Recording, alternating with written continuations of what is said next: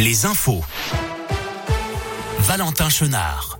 Il est 17h, bonjour à tous. À la une de l'actualité, la Russie accusée de crimes de guerre. Le président ukrainien Volodymyr Zelensky a accusé aujourd'hui Moscou de commettre un génocide en Ukraine au lendemain de la découverte de nombreux corps dans les rues d'une ville près de Kiev après le départ des forces russes. Le ministre français des Affaires étrangères a de son côté euh, condamné avec la plus grande fermeté les actes commis par l'armée russe contre des civils, notamment dans cette ville à Boutcha. Il a appelé à ce que leurs responsables soient jugés et condamnés. Dans le département, un important incendie cette nuit. Ça s'est passé à Saint-Germain au Mont d'Or au nord de Lyon. Le feu a touché une habitation et s'est rapidement propagé à l'ensemble de la maison.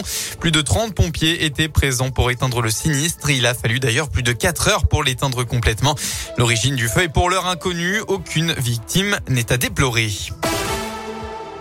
L'OL à moitié privé de ses supporters. 30e journée de Ligue 1. Les Lyonnais 10e accueillent à l'OL Stadium le SCO d'Angers dans 3 minutes maintenant. Contexte particulier. Lyon n'a plus d'autre choix que de gagner pour retrouver un infime espoir de remonter aux places qualificatives pour une Coupe d'Europe. Une rencontre qui se jouera aussi partiellement sans les deux groupes de supporters. Ils l'ont annoncé dans un communiqué mardi dernier. Les Badgones et Lyon 1950 vont exprimer leur mécontentement en n'animant pas la première mi-temps dans les deux virages. Ils protestent contre le projet sportif du club qu'il juge bien trop faible ces dernières années. En conférence de presse jeudi, le président du club, Jean-Michel Aulas, a tenu à répondre à ce communiqué. Bon, en général, ils viennent euh, nous en parler avant. Ils ont pris une autre voie. Je la respecte parce que euh, on a toujours besoin euh, et encore plus en ce moment quand on est un peu en difficulté des groupes de supporters.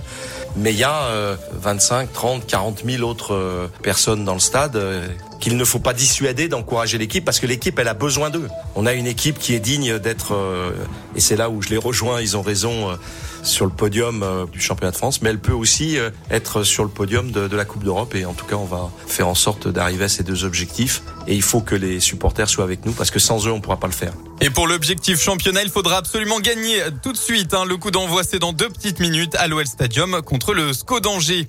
Côté féminine, une victoire qui fait beaucoup de bien. Les Lyonnaises ont battu tout à l'heure Guingamp pour le compte de la 18e journée de, 2 de D1. Score final 2-0.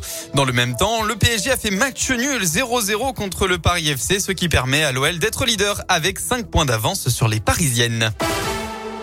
Voilà pour l'essentiel de l'actu. La météo pour votre début de semaine dans le département après un week-end bien compliqué avec cette neige. C'est une première bonne nouvelle. Le soleil sera de retour demain. Il sera accompagné de températures froides demain matin hein, où il fera jusqu'à moins 3 degrés dans le nord du Rhône. En revanche, dès mardi, une perturbation pluvieuse viendra s'installer va radoucir le mercure. Côté mercure d'ailleurs, vous aurez au maximum de la journée demain entre 8 et 11 degrés.